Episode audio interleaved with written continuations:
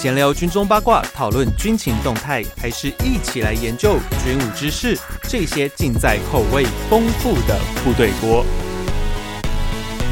欢迎回到每周三吃锅的时间，我是联合报军事记者徐薇。在二零二二年的最后一周，蔡政府宣布了一项叫“强化全民国防兵力结构调整方案”。这名称那么长，我们就换句话说，它就是恢复。义务役一年的一个政策，那这个政策呢，除了影响九十四年一月一号出生以后的役男哦，同时在训练上，他也宣布了，他会做一些呃些许的一些变化，要强化实战化的一个训练哦。不过呢，今天我们就来一一的解构这个兵力结构调整方案哦，是否真的是如此的强兵强国？那今天我们邀请的来宾哦，因为他那个。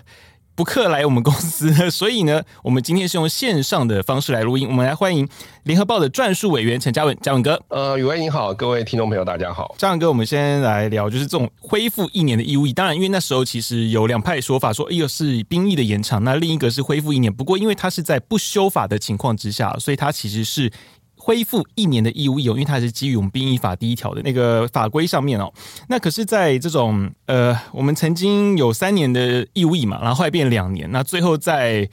变成四个月的军事训练役之前，曾经是一年哦。那这个，您觉得就是我们现在到底有多兵凶战危，战到说必须要？把原本四个月的军事训练役恢复成一年，还是说这十年的所谓的那种志愿役的一个招募的方向哦，变成了一场空？您觉得？我觉得，呃，你说一场空也不能完全这么讲了。就是我们现在究竟好歹也凑到了一支，呃，如果以边线比现在八成多来算的话，那我们也凑到了。呃，一个大概十六万人左右的志愿的志愿役，而且是包含官士兵。那这个这这个成绩也算是不错了。国防部其实招募也是招募的很努力的了，嗯，也也不要这个太贬损人家的 的的努力。但是的确来说，我我我觉得比较大的问题应该是说，呃，变成一年是不是绝对有用？我觉得这个问题有点难回答。嗯，但是比较好的说法应该是大家都承认，现在这个四个月是一个没用的啊。对，就四个月是一个完全没用的东西，就是它呃，除了就是说满足这个，因为宪法有规定有服兵役的义务，你不能把它完全废掉，而且大家也觉得好像我们国家不能够只剩下那个十几万的志愿役来打仗，我们还是要有庞大的后备军人，一旦开战了才能够起来保卫国家。但那所以我们就继续让他们上四个月就好了。但是后来现在是发现说，这个四个月的这些人，不要说他在这个四个月的过程当中，或者他完成这四个月的时候，或者他完成了四个月回到了民间变成老百姓，然后一旦动员起来，都发现它其实都还是不能用的，就是他们距离一个可用的后备部队作为那个志愿役的核。部队核心的辅助，这个辅助是明显的不够的。就是，就是如果说是蛋黄蛋白的话，这个蛋白实在是太稀了，稀到简直没有。对，所以其实追根究底，就是因为在于说四个月的训练是不足，所以他们基本上定调就在这个地方嘛，对不对？呃，您说国防部的定调，还是说他们他们实物上的认定的话，呃，国防部当然现在是这样。国防部向来有一个好习惯，就是他们定新政策出来之后，他们就拿拆旧政。就来骂，以骂旧政策为他们的话术，就跟 现在国防部也会说，四个月是武器操作不熟稔，部队实务经验不足，无法构筑有效战力。是，我想这种话在上个月以前，你问国防部，国防部都不会承认这种话，打死国防部都不会承认。但是现在国防部突然又说可以承认了。而且国防部先前来讲，在更早更早在开始推募兵的时候，国防部其实是花了很多时间告诉我们说，一年的兵是已经不堪用了，因为一年这个时间是太短的，一年这个时间是不足以让一个兵呃训练的程度，或者说一年的兵的一个问题就是说，因为他的轮替速度太快了，所以呃这个人我们让他下部队。尤其他如果受了比较高阶专长训，下部队以后可能只剩个大半年他就走了，所以我们每半年就要训一次，半年就要训一次，所以对于训练来说是一个呃很大的浪费，因为你不停的在训人，是，然后而且没办法训得他很精炼。那这个都这些问题其实回到现在的话，你拿回来。看现在的情况的话，其实就是打脸他自己了。对啊，但是国防部干这种事情也不是第一次了。哦、对、啊嗯、对对对。不过这时候我们就从就他们已经确定说，就是从那个二零二四开，二四嘛，二四开始就是要变成一年的义务役了。那这时候呢，我们可以看在之前，其实不管是说国防部自己的说帖也好，或者说是那个立委啊，尤其执政党的立委，常常就会讲说啊，当兵啊，不要当的不值得。包含蔡总统，其实在之前他也常常会讲说，哦，我们那个当兵就不可能是刷油漆和打草这件事情。所以，我们今天就要来进入到我们今天这个比较核心重点的地方，就在于训练这一块。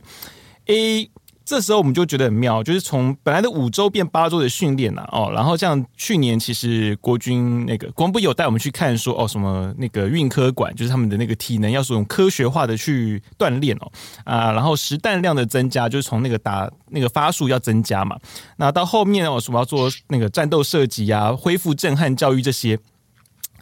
呃，其实有蛮多人对这一些其实是有疑义的哦。那嘉文哥，你怎么觉得？您您您的看法啊，是觉得说？这些说好的要改变的，尤其刺枪术，我觉得很多人其实在在雕刺枪术这件事情，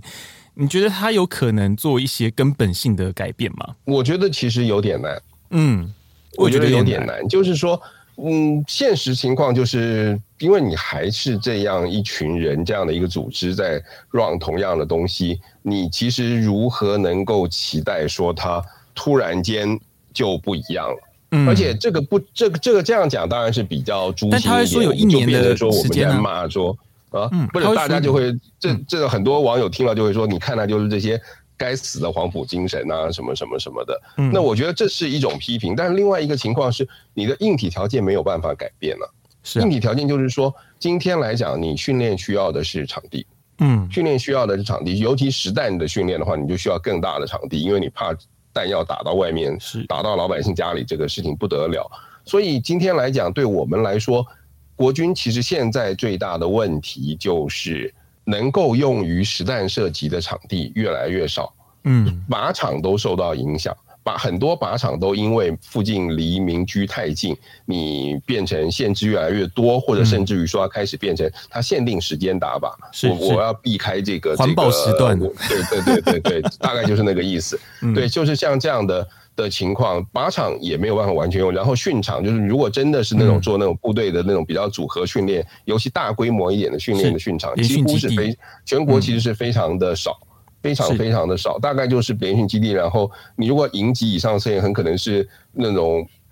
北侧、南侧那样的那种地方，其实不多了，剩下的地方很少很少。嗯，所以这样的话造成一个问题，就是我们这些地方给现在的这种第一线实兵部队，就是给联兵旅去下基地，其实就已经差不多吧。嗯，都已经 run 满了，你已经把你的时辰几乎都排满了。你说现在突然间，我们现在呃在募兵以后，我们会增加。呃，包含增加跟原有的，以后就是会有十二个、十二个这种守备旅。守备旅的话，它同平时也兼做那个十二个旅，就是包括十一个陆军的新训旅以及一个陆战队的新训旅。那这十二个旅，它按照国防部计划，应该是会有平常会有八个旅在做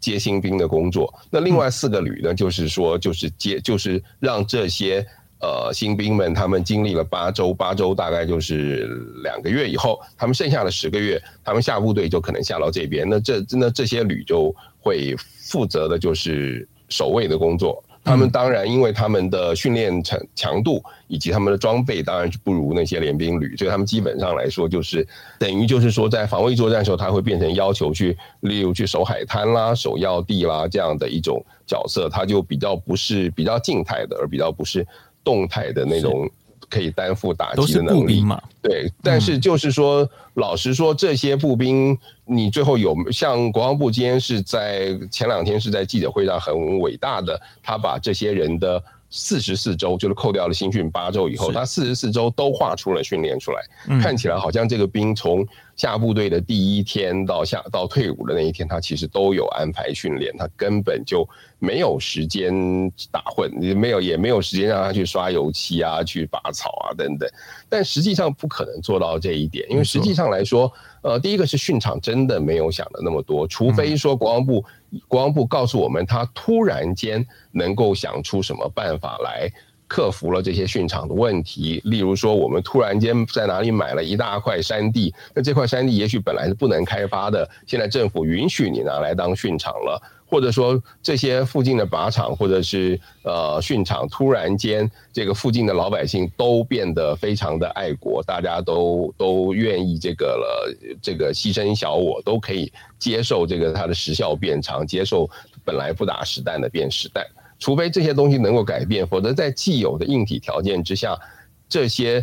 的第二线的部队根本就轮不到你去进训，因为你要进训，当然优先还是训你最好的单位了，这是合理的嘛？对对，所以基本上来说，其实就是训不到，而且更何况来说，其实你把你的四十四周排得那么紧。这个东西想也知道是不可能发生的，因为所有的训场，很多训不是训场在那不，你也要排，就跟所有东西你去排时段。你今天宇威，你你的你借这个公司的录音室也是有时段，没错，不是说你想要进来就进来的，你也是要去跟别人卡的，所以你绝对不可能说你的四十四周你可以。呃，所有的时间，我想做什么就做什么，我中间一点缝隙都没有。天底下排出这样这么完美的时间表，这个时间表就是假的。没错，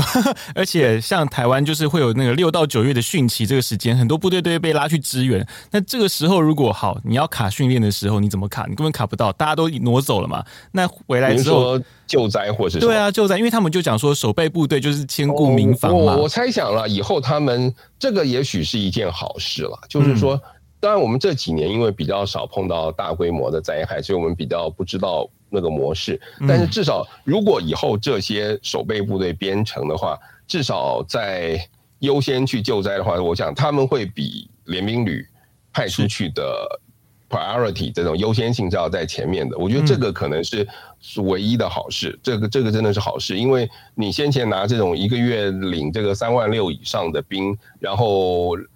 你让他们最后做的每天都去 对去挖水沟，而且更好笑的事情是，舆论都觉得阿阿兵哥在营区里面这个打草啦，或者刷油漆、挖水沟是一件无聊的事情。结果他们派他们到外面去挖水沟，这是不是一件很奇怪的事情？这是啊，这是啊。所以其实这样反而说，就是回归到他战训本务上来说，其实这些一年的义务役回来之后，其实对于我们所谓比较精锐的，或者说是义呃志愿役的部队来说，其实反而是一件好事嘛。呃，这当这样当然是一件好事，不过。有这里面还是有一些东西需要算的很精准的，就是说，呃，当然啦，理论上，理论上，嗯，国防部的目标当然是希望说，我们把联兵旅跟守备旅分开，就是征征来的兵跟募来的兵的，我们把尽量的分开，因为募来的志愿兵其实呃耗费比较贵，而且他待的比较久，所以他应该要承担比较。重的责任，他要做更强、高强度的训练，这个这个是正确的。嗯，但是实物上我觉得不可能完全做到，就跟因为我们现在的联兵旅可能边线比只有八成，有时候可能还不到八成。嗯，那你今天的情况是我们一年要现在以大概以二零二四年开始的时候，那一年可能要进来七万多个亿男，七万多个亿男的话呢？呃，当然不是二零二四就进来，我是说这一年的人全部等到他们全部要进来的时候是二二零二四，所以他们这些人会有很多不见得那个那些守备旅就吃得完，所以一定会有一些人被放到这个志愿役为主的联兵旅去。虽然国防部会说，国防部说哦，我们依据他有什么专长可以去，但是什么叫做专长？开车也是专长，步枪兵也是专长，嗯，而且最后，而且某个程度来说，如果对联兵旅来讲啦，联兵旅里头一定也有一些比较非技术性的工作，是低技术性的工作。你说文书啊之类的吗？文书啊，甚至煮饭啊，不，当然，就像这样的事情，就是非技那没有那么强大技术性的工作，嗯，的时候，你其实这些工作这些缺可不可能尽量的留给那些一年的人来当？我觉得这个是。可能的，这个所以就这样来说，其实对于主战兵力来说，他将来的编线比应该是会提高了，就是不会像现在这种只有一直说号称九成却永远达不到九成这样的这种窘境，应该是不至于发生。但是的确，如你刚才所说，会出现一个情况，就是呃，因为我们把义务役的薪水调得比较高，调到现在两万六以后，那么对志愿役的人来说，他会不会有一定程度的？呃，排挤的效应，就很多人觉得，那我需不需要来签四年？这这个东西，就国防部是说他认为不会排挤，但是好像舆论上不一定这么想。对，而且更重要的是，我想更重要的是，除了这个排挤效应外，另外一个很重要的是，对于部队来说，部队现在因为是所有的一现代部队的来源都必须要是志愿人员，嗯，所以没有人的时候，呃，没有人来应征的时候，就真的是啊，就是一个空缺。所以目前的话，这些招募单位是真的非常非常的努力的在去招人，是。对，那等到未来这个义务役来了以后，其实基本上来说，边线比整体边线比大概就不会太低的时候，嗯，所以国军这些招募单位还会不会有那么强大的动力，拼着命去招去招生、去招募，然后拼着命去鼓励大家去留营？我觉得就不见得会了，这个是人之常情了。所以我相信你说志愿役的人的人数，恐怕长远来看不可免是会有一定的下降。嗯嗯，对，反而就是义务役进来之后，其实间接的会去影响到所谓志愿役他们的招募的力度，然后甚至说可能人数，有些人可能就看来觉得，哎，其实我好像当志愿役好像也没有什么比较好，那干脆我就离营了。有些可能就留不下去，会就会有这些状况嘛。嗯，对，这个当然还是要看一看了。当然就是说，我们也希望，其实也的确是希望说，呃，志愿役应该要有一些相对的增加了。嗯，就是当然，说实话，对于义务役的志愿役的兵来说，现在呃，如果说二等兵三万三万六起跳的话，呃，这个薪水就一个高中毕业生来说，其实不差。我必须说，就现在来说是不差。嗯、对，但是你现实问题就是我们招募的情况一直不够理想。没错，我我想就是说，薪水的高或者是低，其实是用供需的关系来看。嗯，如果我们始终处在一个不足的情况，就代表可能还是不够了。就代表这个这个，因为你就代表说，大家社会大众对于这个军这个工作的辛苦程度的认知高于呃目前为止他提供的薪水或者福利，所以我觉得这个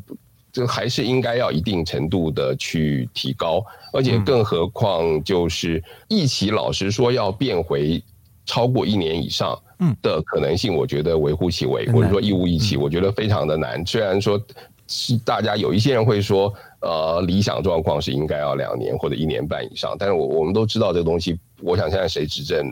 不管是民进党继续执政，或者是会来换党执政，大概都都不太可能发生。所以我觉得招募还是蛮重要的，所以我觉得给志愿役的待遇要更好一点，这个无可避免。那待遇好一点，除了薪水以外，我觉得真的有一些东西可以考量的，就是我们这个社会，我觉得我们社会近三十年来其实是。不停的把军队跟社会分开的，嗯，就是台湾社会早年在那个这个刚从大陆撤退过来的时候，那那时候可能因为很穷，或者那时候觉得随时要打仗，所以台湾社会那个时候其实跟军队的结合度蛮高。例如说，一天到晚这个，当然你可以说那个时候军方有很多的特权，例如说呃军警票啦，或者说是有劳军捐啦，有很多很多，就是一天到晚要就是社会要出一些东西来供养军方。嗯，对，或者说什么军工教福利站啦这样的这种东西，那这些事或者这些事情，慢慢的，其实我们可以看到它慢慢的在变少。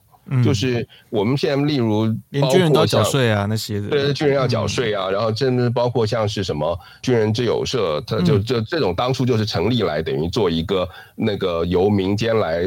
发钱给军方的白手套这样的单位，那他的英雄馆现在可能也面临他旅馆身份的问题，像各个军种的俱乐部都没了这样子。对对对，像是就是说军方他自己的这很多东西，军方自己过去有他自己的休闲设施给官兵的这种康专属的，那这种阳明山的温泉啊，都被社会认为说这个东西 是特权，就是军人不应该享有这些特权，对，所以现在都没有。可是我觉得我们现在的情况是，我们现在来看军人的待遇是不大够的。嗯，对，所以它的待遇是不够有吸引力的。那么，可是说实话，预算不可能无限度的往上调的时候，嗯，那么这个时候是不是我们必须要考虑用一些在拨预算以外的其他的东西来给军人的福利？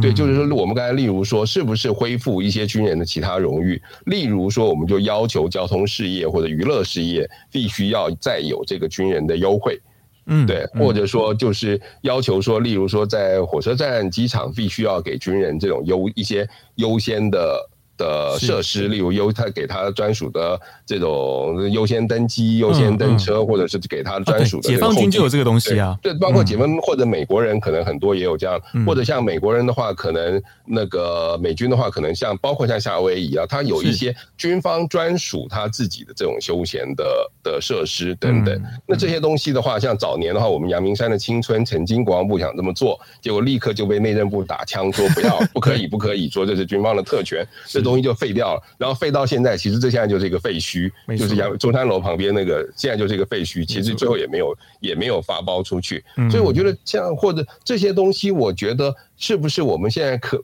必须要考虑，就是说，因为社会的，因为国家的国防的需求，那我们必须要花更多的投资在。资源在国防上面，但是我们的国防预算没有办法无限的增加的时候，所以必须在这种社会对军队的给予的一些福利上，我们必须要从这个方面来增加。我觉得这个是，也许是我们应该要考虑的。那这些东西当然就超过国防部自己的范围，这包括说其他的。政府部会还有地方政府，你们觉不觉得国防也是你们自己的责任？还是说大家觉得啊，这个打仗啦，或者是招兵啦，这拢起国防部自己的事情，最多再加一个退辅会的事情，你们两个部会自己去弄就好了。我觉得这个东西可能是从总统府到行政院开始，就是呃，要想想看的，就是你必须要想办法，除了拨预算，我们必须要承认蔡政府在拨预算上面比前朝要大方很多。对，但是除了，但是光，但是这样还是不够。对，除此之外，可能你必须要动用的的你的呃影响力去影响其他，去要求其他的部会，去要求地方政府，去更多程度的去愿意去给军人比较多的福利。还有我们刚才说，更重要的是在那种军队的训练上给予他比较多的帮助，而不是那么多的掣肘。我讲这个东西可能是呃，执政当局来说，对他来说，我觉得这个是是绝对绝对同样重要，甚至更可能更重要的一件事情。不过说到训练回来这边是，就是这种训练这一块里面，因为其实那时候他们在那个，尤其那个博副部长的时候，在总统府就特别有强调说，大概就是四针哦，标枪跟。打满一百发可以当狙击手这件事情，我们把这狙击手后面拆开来哦。我们先从那个标枪刺针哦，因为其实一直以来都会有人觉得说啊，从乌俄战争之后会觉得哎，这好像是那个路上捡到就可以打的东西。不过实际上并不是哦。我们这个东西在军中我们称作是高级专长，但这个东西哎。这个为什么会被提说？哎呀，什么东西？这个这个装备可以被认为说是哦，一年一一年义务役是可以使用的装备。但因为其实我们说回来到它的训练时数哦，那个标枪是一百三十六小时，标枪飞弹兵哦。那如果是标枪飞弹式的话，还要再加一百四十个小时哦，那时间会比较长一点。那刺针的话呢，就以国防部的说法呢是三周的时间。那其实就像过去啦，因为其实一队也算是一个很难的。很难的一个任务哦，但是呢，在过去一年义务役的时候，其实也有蛮多一对，包含像以前我跟嘉文哥，我们都采访过的明道。啊，还记得吗？啊，是，哎，对，他也是一队出身的嘛。那其实你要训练出来，不是说不行，但变成说你在使用它的时候，到底划不划算？因为其实一队就是个很标准的例子哦。你到好，你训练出来，你可以会做一些基本的操枪，可是你要做到真的可以做花式操枪，那其实一年是根本就不够的问，一年是根本就不够的哦。那变成说，那你后背你有办法，你有没有办法把它给补上来？就是说，哦，我可以，你退伍之后，但是我每半年要教招你一次，但其实我觉得很难，因为。首先是我们教召可能就已经根本就不可能这样做的问题嘛，就跟我觉得老话一句嘛，就跟像这个你们联联合报的，就是在这个摄影中心或者影音中心，呃，我们现在可能也有无人机，对不对？嗯，我们有，会不会让实习生去玩无人机，让实习生去练无人机，那更不划算嘛？对，因为他他也可以让他让他教会以后这种。他可能也很想学啊，对啊，但是你不会教他，原因就是因为对他来说，你的你的时你你训练一个任何人都是有成本的，嗯，你训练完，所以你要考虑训练的时效性。我们刚才有提到，在过去国防部在推动募兵制的时候，他那个时候去。批评一年期的理由就是一年期的时间太短，所以不停的在反复的训练。因为我们训完一批人出来，每多这个过个半年大半年他就退了，所以又要再训。所以同样的道理的话，那个时候还没有刺针跟标枪，嗯，的时候，你这时候都觉得这是个问题。你为什么会刺针跟标枪再怎么样？即使我们这未来再增购，它在部队当中仍然是相只有很少数人才会使用的的呃高阶专长，或者你可以说它是稀缺性的资源。这样这样的东西的话，你怎么你你今天你有一百个一千个刺针，你要给谁用？你当然是给那个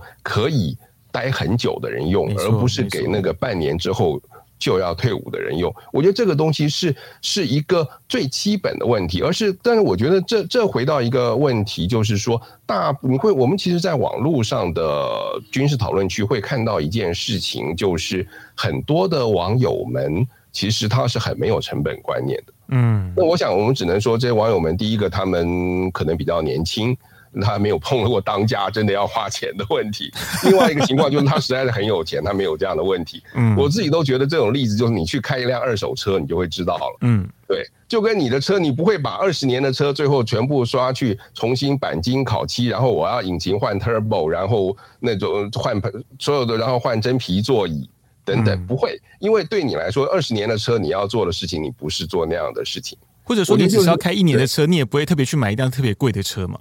如果你只要开一年的话，就是说道理是是是这个样，就是你的车如果每天你只是你只是上班上学去买菜或什么的时候，这是一种；你的车如果你的车是要去把妹的，你是要这个晚上开到这个这个信义区，所有人都会盯着你看的，那时候你的要求不一样，跟你每天开去买菜就不一样。所以就是说，我们必须要知道我们的需求是什么样的东西。那我觉得近年来说，大家很容易被呃。外面的这个影响，就是说，例如说，大家又看到网络上有一些呃刺针的教学影片，或者标枪的教学影片，然后就是哇，觉得说我只要看一看 YouTube 就可以了，其实根本就不是，或者说对，其实没有那么简单，或者说我看一看模拟器，模拟器，然后每个人来操操模，不一定要让他打实弹嘛，这样就可以了。那我觉得实物上来说，其实没有你想的那么简单。嗯如果真的想的那么简单的话，那美军是不是不是应该就会让？这个每一个兵都去都去看 YouTube，都去跑模拟器了。事实上没有没有想，就我觉得没有没有那么容易啦。就是说这些东西是很贵的，你还是要呃人，你还是要训到可以才可以射。你今天乌克兰，当然乌克兰的情况比较特殊，那种情况属于你再不呃，即使他没有训到非常好，你再不去用的话，他也会呃也要亡国了。而且再说，乌克兰拿刺针的兵，乌克兰拿标枪的兵，这些人是正规军呢？还是说是临时抓来才受训了三天的老百姓呢？这可能就很有问题了。大家看到很多乌克兰老百姓临时去当兵就上战场，跟乌克兰现在的刺针打掉了很多俄罗斯的直升机这件事情，这可能是两件事情哦。其实我们后来去看很多所谓的志愿军，他的装备其实也并没有比较好啊。所以其实我们用相同的理论套到他们一般，你可能是被征召去的人，其他所获得的各装。未必就会是我们网络上可能看到某一些哦很精良的装备，其实我觉得应该不是诶、就像我们的泰安守备旅的装备各装，就是硬生生的会比你的正规的联兵旅来的差一点。那当然，因为这样去年的那个。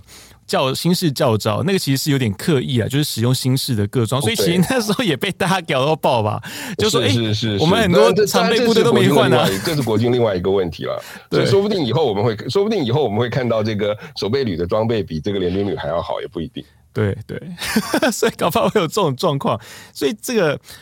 这种各装的东西哦，尤其像是那个我们刚刚讲到所谓的刺针跟标枪，因为它其实都是造价很昂贵的一个武器哦。那实际上在操作的人哦，你说在俄乌战争里面操作的人是不是真的就是乌克兰的军方？其实这个事情你知道，其实没有人，甚至还有人认对，甚至还有人认为说你是不是美军或者什么派的这个技术人员偷偷去干这样？对啊，那当然这个是比较阴谋论一点。嗯，但是总之就是说我。不太相信这些乌克兰或者呃前线的这些人，这些操作刺针或者标枪的人，这些人都真的是一个礼拜前还是老百姓临时抓来，他们就可以用了，没有你想的那么简单，真的没有你想的那么、嗯、没有你想的那么简单，而且更何况来说，在两个战场的急迫性的需求是不一样的，不一样，不一样。而且其实我们看到比较多的网络影片，其实 N-LOW 比较多，不会是标枪，因为标枪操作的复杂度真的比 N-LOW 相比起来差异非常的大。是的。那另外就是，其实国军的装备有很多，我们常常就把标枪跟刺针把它拿的太醒目了。那会不会说，其实换成红准或是最传统的六六火箭弹，其实搞不好还比较好？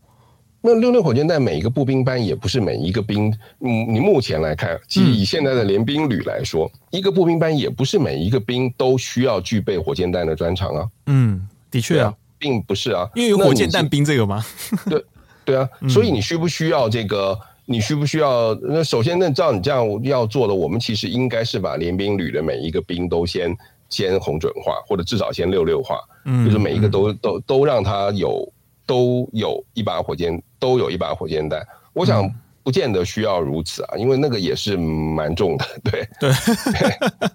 但以操作来说呢，会不会需要每个人都需要这样的操作转场？如果说以联兵旅啦，因为我觉得其实我们把义务役这个事情哦，这一次在训练上面把它讲得太高，我觉得也是因为从前面蔡总统讲说不要只会油漆打扫，到后面就是有些立委讲说不要当不值得的兵，一个账他就必须要千方百计的去圆去强调说，我们现在在一年绝对不是刷油漆跟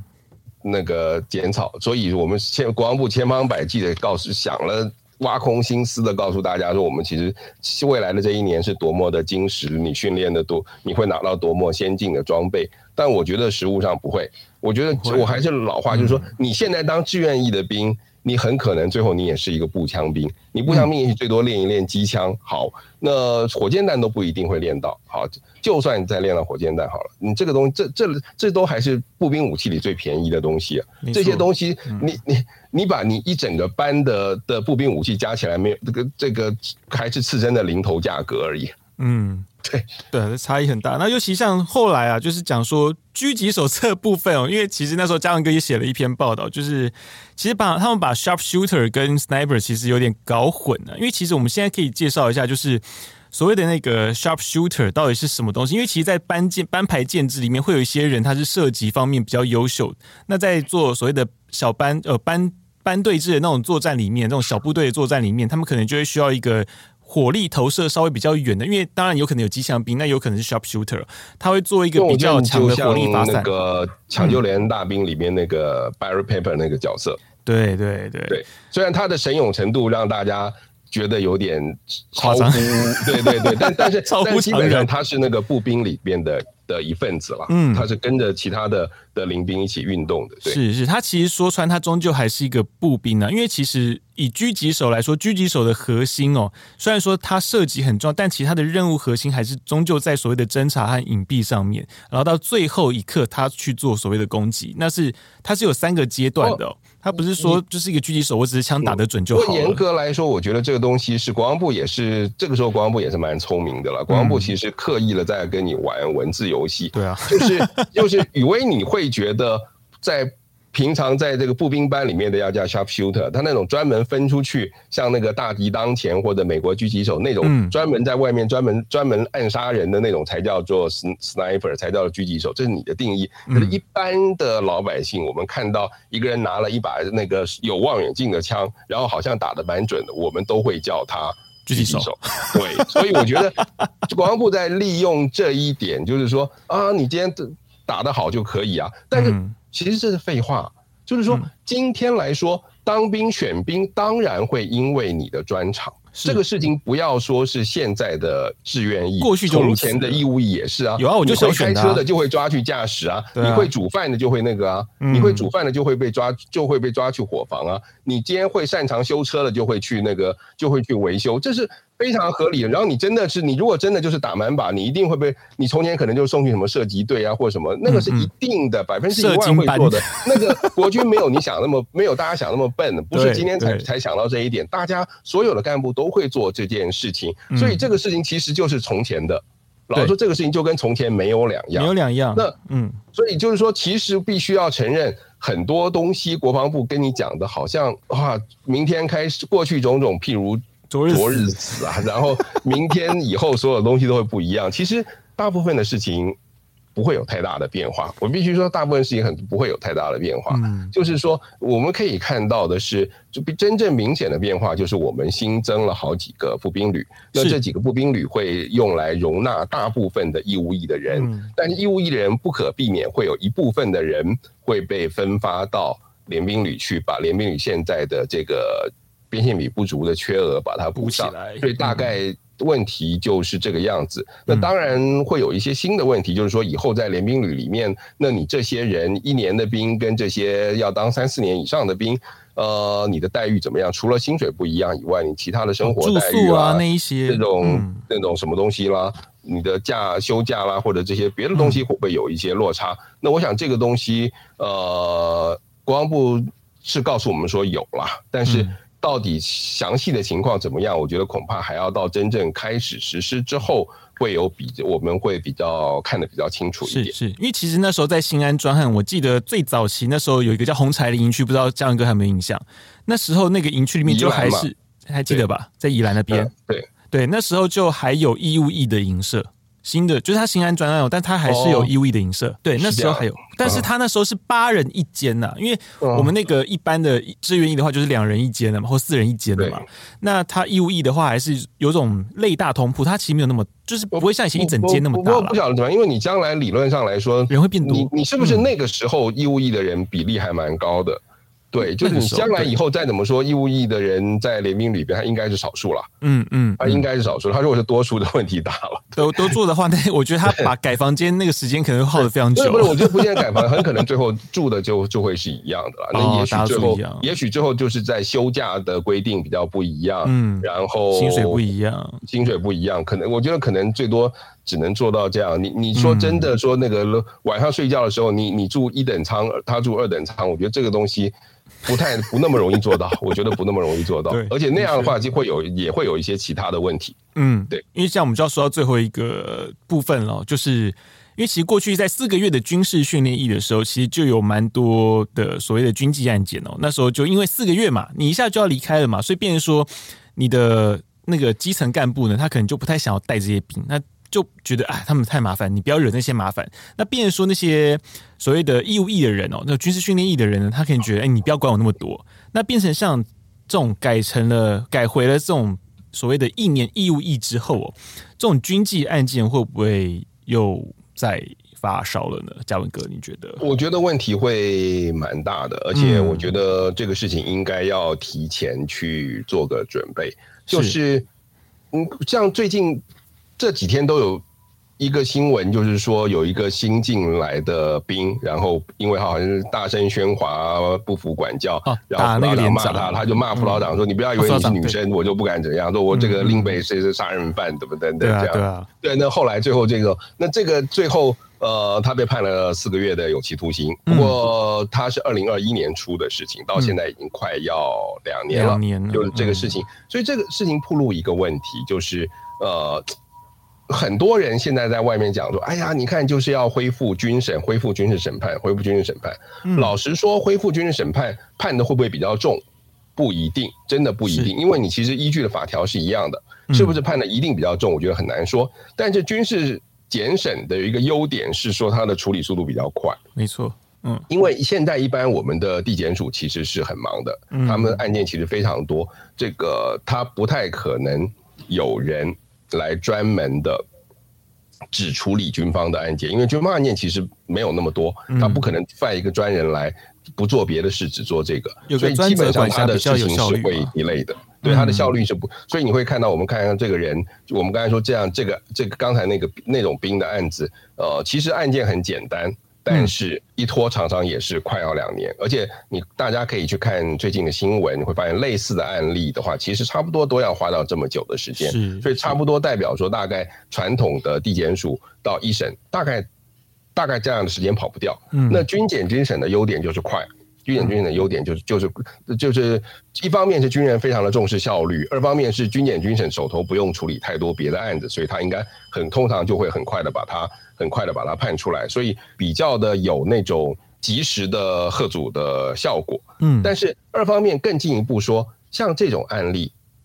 这个人还还不是打还不是打长官，他纯粹就是恐吓长官，在骂官。有需要到军审种对他需要到移送法办嘛？他需要叫宪兵来把他抓去地检署嘛？嗯，其实这种人是不是直接送去传统的惩戒，就是送去呃悔过啊、禁闭啊，就现在叫做悔过了。嗯，其实是不是就可以了？嗯，怎么看其实都是可以的。你你某个程度甚至对这个兵来说，你现在一时白目，我现在的乱讲话，将来就多一个前科，其实也是蛮惨。嗯。对，那那可是为什么会这样？这就代表说，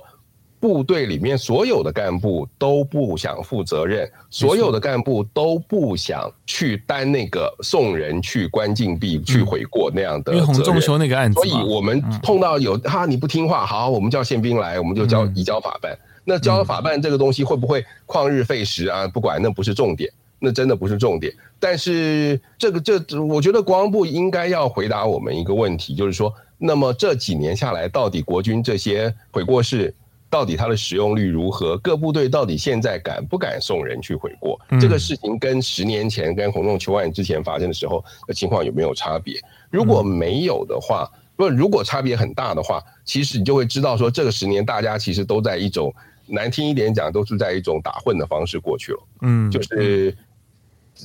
睁一只眼，上面人睁一只眼闭一只眼，这样的情况，这样情况之下就把就把这些事情过去了。可是问题是，过去四个月，大家觉得四个月反正你不下部队，你不会真正的去执行战备职务。那现在一年，第一个时间变成三倍，第二个他们将来要变成实兵部队了，他们将来真的是要在在国军的战斗序列里面负一定角色的责任的时候，你觉得还可不可以这样子？我觉得不可以这个样子，就是说。国军必须要彻底的去检讨一下，呃，他的整个的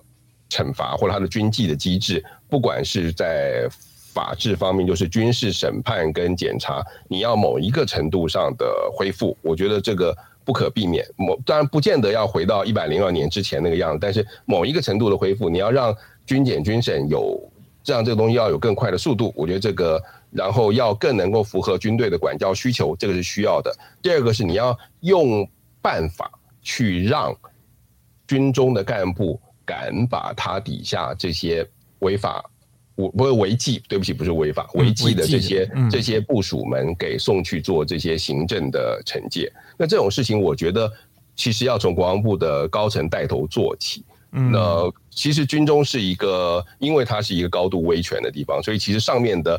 的态度很明显的会影响下面。如果上面就是授意说你就是要去去送的话，我觉得开始有人敢送，以后就会有。现在的情况就我觉得就是没有一个带头羊。我觉得这道理是很简单的，就是大家其实都会看的别的例子，因为所有的单位都不送，那我当然也不送。对，那今天来说，如果是要求大家必须要这样的时候，我觉得开始做了以后，慢慢就会。就会 run 起来。好，我们非常谢谢嘉文哥今天来跟我们讨论说，这种义务役恢复一年之后，那对于国军大概会有怎样的影响？其实。对于整个训练来说，其实说穿就像那时候在记者会一开始讲的，哎，模组化训练那跟过去两年、一年有什么差？其实说穿了，它并没有什么差异。但最大的差别还是在于说，你的编制和建制上面其实会有一个蛮大不同。就是刚刚嘉文哥有讲到说，多了那么多的一个守备旅的情况之下，其实我们的部队整体会扩充很多。但是扩充之后呢，哎，剩下军纪的问题，我觉得今天我们探讨到一个，其实过去我们并没有被。发觉到的一个事情哦，就是军纪问题哦，在之后大概要怎么样去处理？其实这是国防部他需要去担忧的一个部分。那我们部队锅感谢您的收听，我们是每个礼拜三更新。那如果喜欢我们节目的话呢，也请追踪分享，并请大大们赏个五星的好评。另外呢，在江诶江哥，你最近有写那个就是关于这义务役的这些事情嘛？那其实有蛮多的报道，也欢迎大家可以去拨冗观看。那我们下周三见喽，拜拜，拜拜。